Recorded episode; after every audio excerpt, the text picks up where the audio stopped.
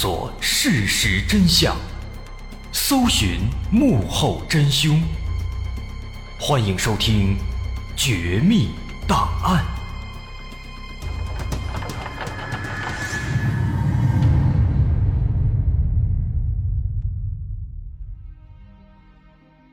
还原事实，探索真相。欢迎来到今天的《绝密档案》，我是大碗。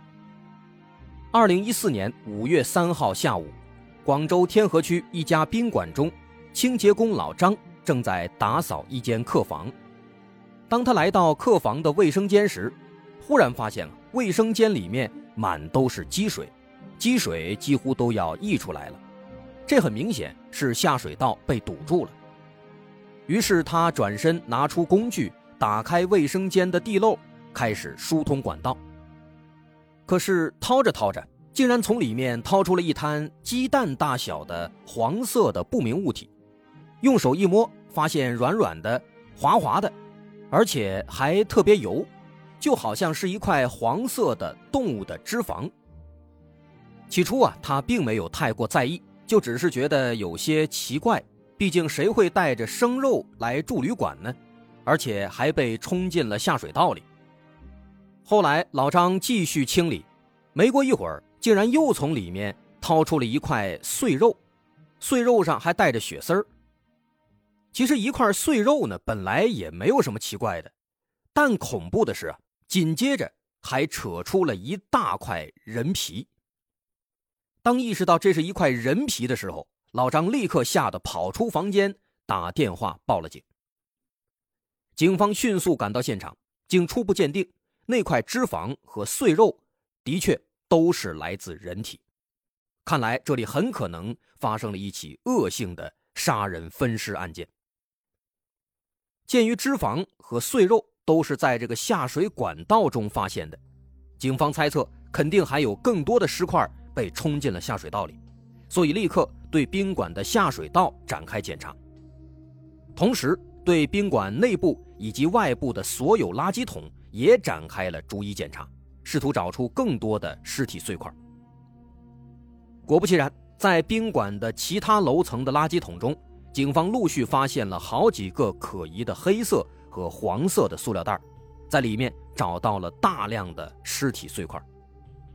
不过，经过后来法医检查，发现这些尸块呢，它肯定不是全部，肯定还有很多部分没有找到，应该被凶手丢到了其他地方。至于到底缺少哪些部分，还需要进一步的分析。通过对这些尸块进行初步的检验，得知死者是一名年轻的女性，但是因为惨遭分尸，具体的死因暂时还不能查清。通过调取这个房间的入住信息，发现入住的顾客恰好就是一名女性，她的名字叫做杨慕晴，二十八岁，是在三天前的四月三十号住进来的。由此看来呢，这个死者应该就是杨慕晴了。当然，为了确保消息准确，警方又尝试联系杨慕晴的家属，想确认一下。结果却发现她的丈夫在一年多前因为车祸去世了，也没有子女，目前是一个人生活，所以她的父母也不清楚她最近的去向。后来通过 DNA 比对，才最终确定死者确实就是杨慕晴。那确认了死者的身份，下一步就是寻找凶手。这是一起杀人分尸案件啊，程度非常恶劣，所以警方猜测凶手杀害杨慕晴应该是为了寻仇。可是杨慕晴她一个女人家，她能够有什么仇人呢？经过调查，杨慕晴在一家国企当会计，工作稳定，收入也不错。稳定的工作环境也给他带来了稳定的社交圈子，他的朋友很少，关系呢也都不错。简单来说，没有仇人。至于感情生活方面，刚刚提到杨慕晴的丈夫在一年前就已经因为车祸去世了，之后她一直在守寡，也没有谈过新的男朋友。据身边的同事说，她每天的生活呢其实很乏味，两点一线。最多呢，就是和同事经常去聚聚餐，别的就没有什么额外的社交了。如此看来呢，从这个人际关系上，好像确实很难找到切入点，所以警方只能再把重点放到对现场的勘查。但是比较遗憾的是，现场也没什么线索，毕竟这个房间都已经被清洁工给打扫了一半了，就算一开始有线索，可能也已经被清理掉了。好在这个宾馆里面每一层都装的有监控，警方开始调取监控寻找线索。监控显示，杨慕晴是在四月三十号的晚上九点十二分来到宾馆。在办理入住以后，就回到了自己的房间里。但过了大概十几分钟，杨慕晴又离开房间，来到了宾馆的前台，和前台服务员沟通了几句话，然后拿着一个透明的小包，又回到了房间里。他这是在干什么呢？警方询问了当晚值班的服务员，服务员说，杨慕晴啊，当时来前台是要了一套洗漱用品。那这个就有些奇怪了。因为各个房间里面本来就有一套洗漱用品，他为什么又要了一套呢？服务员说：“说杨慕晴当时他订的是一个大床房，这个大床房默认是有一套洗漱用品的，他又要了一套，说明这个房间肯定不是他自己住，毕竟那是一个大床房嘛，睡两个人这也是可以的。那这个情况就引起了警方的高度关注。”当天晚上跟他同住的人是谁呢？警方认为这个同住的人和杨慕晴的死亡一定是有关联的，甚至有可能这个人就是凶手。事实似乎也的确如此，从监控中能发现，在杨慕晴回到房间大概半个小时以后，一名穿着紫色短袖的男子来到了宾馆里。进入宾馆之后，他没有去前台登记。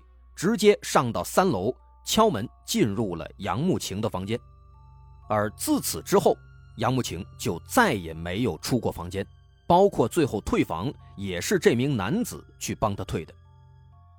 那么由此看来，这起案件的真相似乎并不复杂。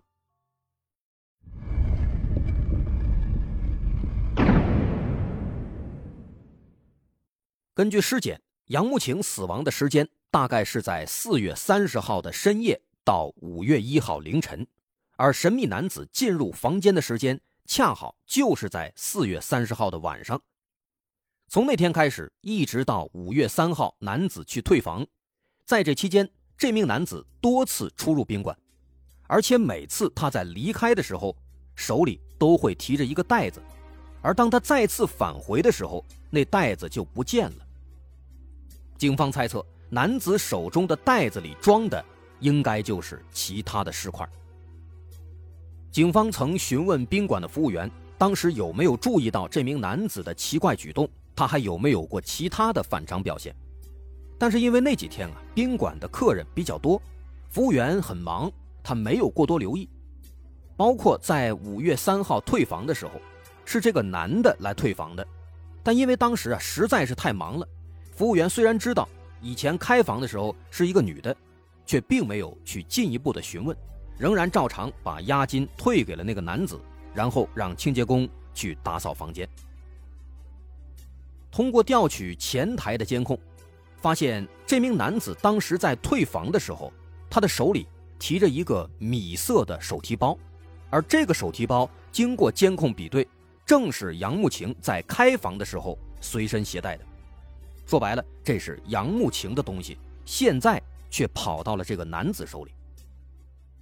此外，从监控里还能看到，男子的手里面还拿着一个用红色的塑料袋包裹起来的长条状的物体。这个东西立刻引起了警方的注意。这是一个什么东西呢？询问当天前台的服务员，服务员说自己当时并没有注意。警方反复观察这几天的监控录像，发现男子一直都是空着手进入宾馆，他的手里并没有拿过类似东西。所以警方觉得他手里这个长条状物体大概率本来就是宾馆里的，他要把这个东西带出去。可是宾馆里哪有这样的东西呢？恰好在这个时候，法医那边对尸块的分析结果也出来了。法医说，经过对目前发现的尸块进行清点，发现这些尸块的确不是全部，其中最重要的死者的头颅以及一条大腿目前都没有找到，因为这个头骨和大腿骨啊都是比较坚硬的，在宾馆这样的小房间里没有趁手的工具，肯定不容易砸碎，难以去分尸丢弃。所以，警方觉得这两个东西肯定是被凶手丢在了其他地方。但是，凶手会把它丢在哪儿呢？这个时候呢，民警突然就想到了男子在退房的时候手里拿的那个长条状物体。通过对视频进行分析，警方发现这个长条状物体和人的大腿的长度好像差不多，而且男子当时是用红色的袋子把这东西给包了起来。这的确看起来有点可疑。如此说来，难道男子当时拿的就是杨慕晴的大腿吗？可是民警仔细看了看监控，又感觉不太对劲。因为男子当时是用一只手轻轻松松的把那个长条状物体就给握住了。可是，就算杨慕晴她再瘦，她的大腿也不可能这么细呀。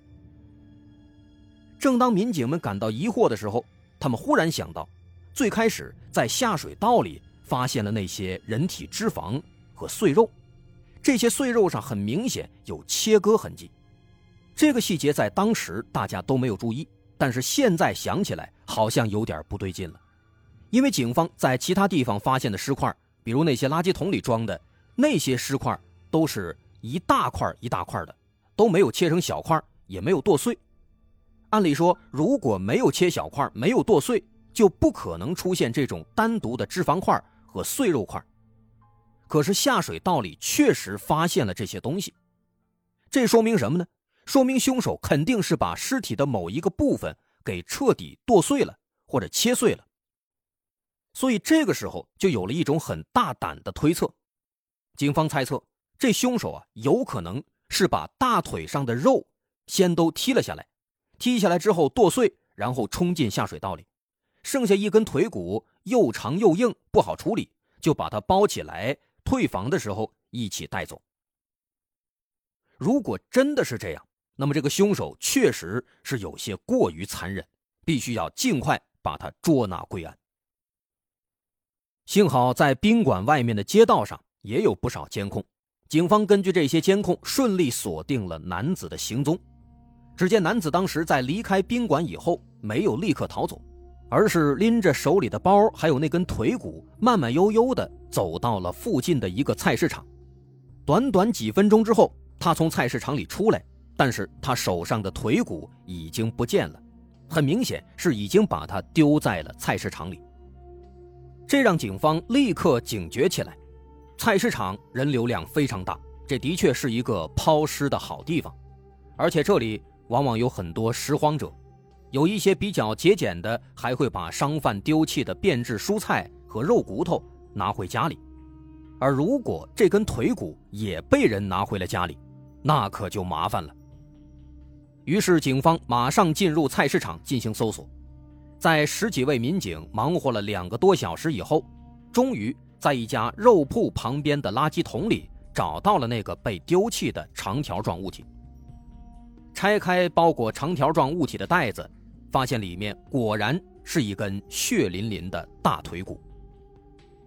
后来经过 DNA 比对，这根腿骨确实就是杨慕晴的。而让警方感到惊叹的是，这根骨头被剃得非常干净。从这种专业的剔骨手法来看，警方猜测这个凶手也许就是一名屠夫，或者就是肉贩。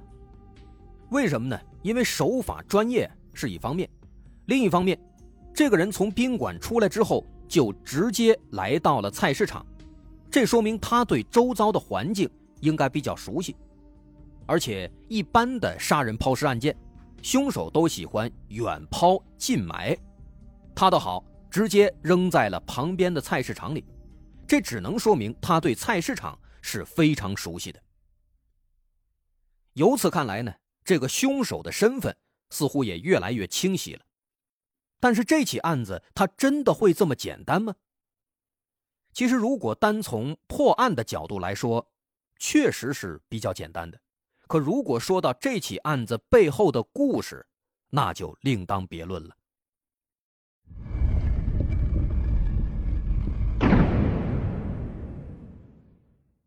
警方马上就被浇了一头冷水，因为菜市场里面并没有监控，只有少数的几个商户自己安了监控，但是也仅仅只能拍到门前那一小块无奈之下，警方只能对各个商户和摊贩展开逐一走访询问。可是菜市场里面人多嘴杂，那里面来来往往的人那么多，大家都在忙着自己的生意，谁会关注一个路人呢？在菜市场里面问了一圈没有结果，警方只能来到菜市场的门口，找到在这里停靠的摩的司机。摩的司机都喜欢在这些地方等生意，也许能够看到什么线索。果然，根据一位摩的司机反映，那天下午他遇到了一个奇怪的客户。这个客户穿着一件紫色的短袖，拿着一个手提包，说要去兴丰村。后来。当他们在半路上路过一个垃圾场的时候，客户突然要求停车，并且直接拿了一张百元大钞，表示不用找了，然后就潇洒的离开了。从衣着以及拿着手提包来判断，警方觉得这个人应该就是那名案犯。他说要去兴丰村，但是在半路路过垃圾场的时候又下车了。警方猜测他在这里下车呢。可能是临时起意，想在这里继续抛尸。他拿的那个手提包里面，应该就装着杨慕晴的头颅以及其他的尸块。想到这儿，警方立刻分出一批警力进入垃圾场搜索。但比较棘手的是，垃圾场里每天的垃圾吞吐量是非常大的，清理的频率也比较高，所以警方最终并没有找到那个手提包或者是杨慕晴的头颅。很可能已经被清理掉了，但是也没关系，毕竟腿骨已经被找到了，这已经足以证明那个男子的嫌疑以及死者的身份了。男子一开始跟摩的司机说是要去兴丰村，那么兴丰村一定就是他的目的地，毕竟如果他仅仅是为了去垃圾场里抛尸，完全可以直接说去某某垃圾场。而且他下车的那个垃圾场呢，距离兴丰村也并不远，步行也就只有二十分钟。既然如此，警方决定直接去兴丰村展开排查。按照一般的规律，案犯在作案之后，往往都会逃回自己的家乡，这是人的天性使然，因为人对自己熟悉的环境会更有安全感，所以警方猜测这个兴丰村。应该就是这名案犯的老家。但是鉴于他的作案手段比较凶残，也具备一定的反侦查意识，所以大概率他回到兴丰村之后，应该不会直接回家，肯定是藏在了兴丰村的某一个地方。那么这里的旅馆和网吧之类的场所就成了重点的排查区域。这个思路完全正确。仅仅经过了半天排查。警方就在一家小旅馆中发现了男子的踪迹。据旅馆的老板说，确实有一个穿着紫色短袖的男人来入住，从五月三号晚上住进来以后，就再也没出来过。不用多说，这就是那名男子。于是，在老板的带领下，警方敲开了男子的房门，还没等男子反应过来，他就被警方按倒在地，当场擒获。面对突如其来的警察，男子本来还想反抗一下，可是没两下就被警方摁住了，只能是老老实实的被带走了。而随着警方后续的调查和讯问，一场充满了反转的奇葩案件也就此浮出了水面。这个男子名叫张建，三十五岁，曾经有过抢劫罪的前科，在出狱以后当上了屠夫。偶尔也会在菜市场里面摆摊卖肉，所以他对分尸、对剔骨自然就非常熟练，对菜市场也当然就非常熟悉。那么他和杨慕晴之间是什么关系呢？他为什么要去杀害杨慕晴呢？通过对张建的过往经历进行调查，警方很快就发现了一件让人震惊的事情。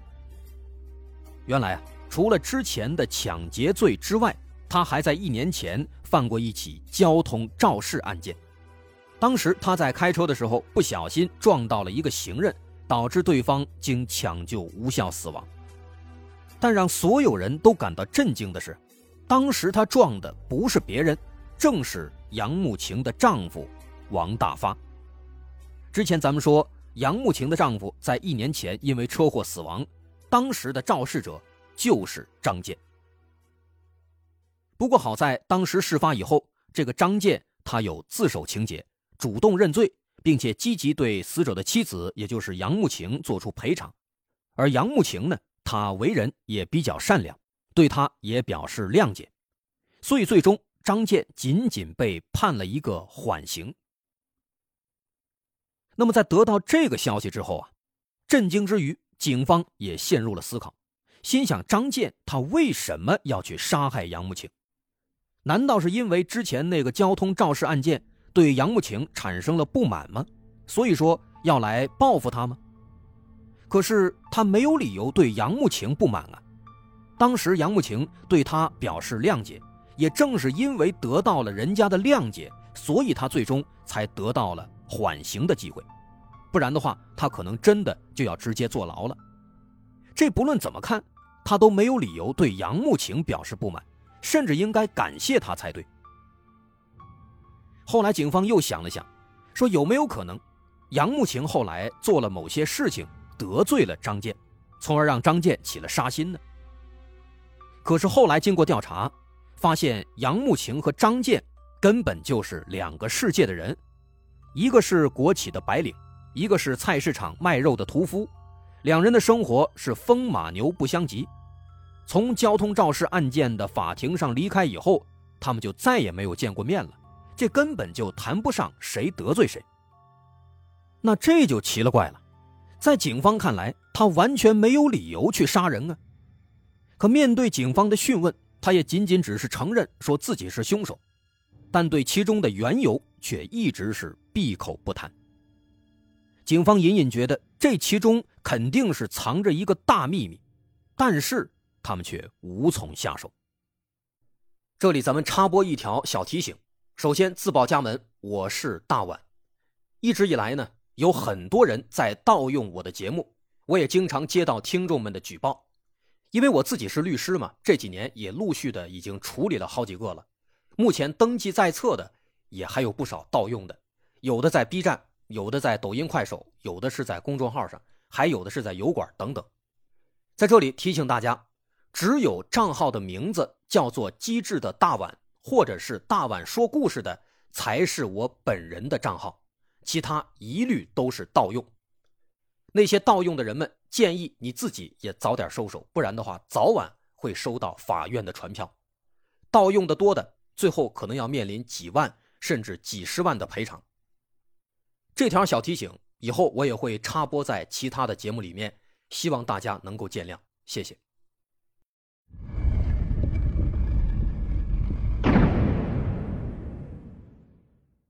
要想搞清这起案子背后的故事啊，还是要从死者杨慕晴说起。咱们先透露一条最重要的线索：杨慕晴其实有外遇，她的外遇对象是单位里的一个高层领导，叫贺强，四十三岁，比杨慕晴大了整整十五岁。跟比自己大这么多的人搞外遇，到底是为什么？相信我们也不用多说。那么有了这条线索。再想想当时，杨慕晴她独自去宾馆开房，专门开了一个大床房，而且又额外要了一套洗漱用品，这就很明显了。当时要和她一起同住的，其实就是这个情夫贺强。但是通过宾馆的监控，我们知道，杨慕晴刚刚开好房间没多久，张健就来到了宾馆里，他敲开房门，把杨慕晴给杀了。这是为什么？可能还是有点乱，但是不要急，咱们把时间往回倒一年，先看看杨慕晴的丈夫王大发的死亡。表面上看，王大发死于一场意外车祸，肇事司机是张健，好像很巧。但是这仅仅是表面上，其实背地里，这是一出潘金莲伙同西门庆杀害亲夫的戏码。杨慕晴就是潘金莲，而贺强就是西门庆，他们一起谋害了王大发。事情是这样的，杨慕晴和丈夫王大发本来就情感不和，这是一段女强男弱的婚姻。杨慕晴的事业顺风顺水，王大发的生意却一直没有起色。久而久之，杨慕晴对丈夫产生了不满和厌倦。在工作中，杨慕晴认识了贺强。贺强位高权重，有钱又有权。杨慕晴呢，长得漂亮，身材性感。这郎有情，妾有意，短短几次接触以后，两人就上床了。有了肉体上的接触，两人的关系可以说就日渐的亲密。杨慕晴也越来越不愿意回家。于是有一天，她向丈夫提出离婚。王大发是生意人，头脑精明。从妻子近期的变化中，他早就察觉到了一丝不对劲，他当场表示拒绝，并且从那以后，他开始偷偷的跟踪杨慕晴，渐渐的就发现了他和贺强的奸情，还拍下了很多照片作为证据。随后，他就回到家和杨慕晴当面对质，杨慕晴见事情败露，也只能承认。王大发让杨慕晴离开贺强。否则就要把自己拍到的照片发到他们的单位里，让两个人身败名裂。而杨慕晴转头就把这个消息告诉了贺强，而贺强对这样的事情肯定是不能忍的，总不能因为这点事儿就把自己的前程给毁了。可是他又不想放弃杨慕晴，于是他就和杨慕晴制定了一个邪恶的计划，要让王大发永远闭嘴。他们制定了一个天衣无缝的计划。首先，贺强找到了有犯罪前科的张健，拿出三十万作为报酬，让他去干掉王大发。当然，为了让张健在作案之后依然能够正常的生活，他们把行凶的方式伪装成了一起交通事故。接着，在撞死王大发之后，让张健去自首，因为法律有规定。对于自首的犯罪分子，可以从轻或减轻处罚。另一边，杨慕晴也对张健的罪行主动表示谅解，因为法律还有规定，取得被害人及家属谅解的，可以从宽处罚。所以，最终在双方的配合下，张健只被判了一个缓刑。缓刑的意思其实就是缓一缓再执行，缓刑期间不需要坐牢，可以正常生活。如果缓刑期间一直都是安安稳稳、正常生活，没有再犯事儿，那么后面的刑期就不用执行了。但如果在缓刑期间犯了罪或者违反了相关纪律，那么就要被拉回去继续坐牢。所以说，被判了缓刑之后，只要不犯事儿，那么张健基本和以前一样，还是能够正常生活。张健自己本来就有犯罪前科，他也不在乎这次案底。所以对他来说，这基本上就相当于随随便便的就赚了三十万，他肯定是愿意干的。而这个计划也进行的相当顺利，最终他们成功的干掉了王大发。可是王大发死后，杨慕晴的贪念却进一步扩大，他不再满足于当小三儿，他想上位，让贺强和妻子离婚，跟自己结婚。早在干掉王大发之前，贺强的确说过这样的话，给过这样的许诺，但其实那仅仅是为了让杨慕晴下定决心去除掉王大发。现在王大发真正被干掉了，每次杨慕晴提起这个事儿，都会被他以各种理由搪塞过去。时间一长，杨慕晴也没有了耐心，他也终于意识到贺强是在欺骗自己，于是。他就走上了和王大发一样的道路。他对贺强说：“如果你不娶我，我就把咱俩的事情公之于众，双方鱼死网破。”只能说这个杨慕晴还是有些太年轻了，她就不想想，一年前她的丈夫王大发以同样的理由去威胁贺强，结果却惨遭杀害。一年后，她自己又对贺强做出同样的事情，所以她和丈夫只能落得同样的结局啊。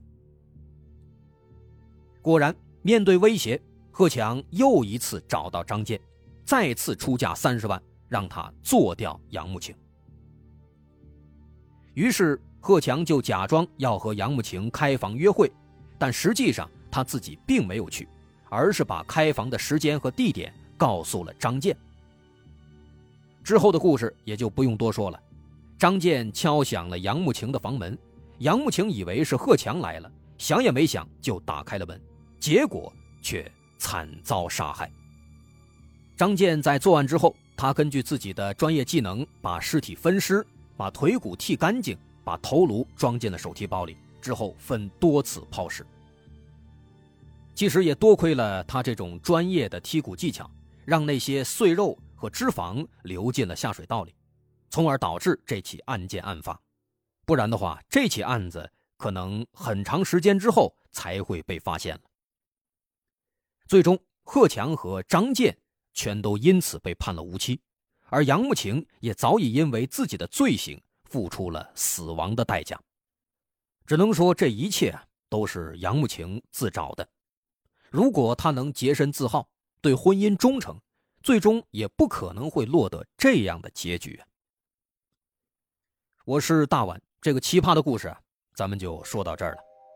本期节目素材参考自百家号。网易号、知乎以及相关的视频和新闻报道。本期内容是结合上述媒体资料二次改编演绎而来。